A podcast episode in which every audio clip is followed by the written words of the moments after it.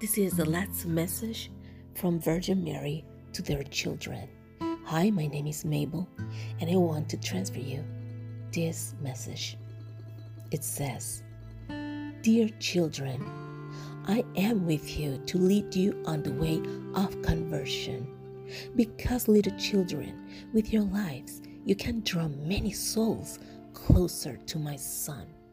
You be joyful witnesses of God's word and love, and with hope in the heart, which conquers every evil.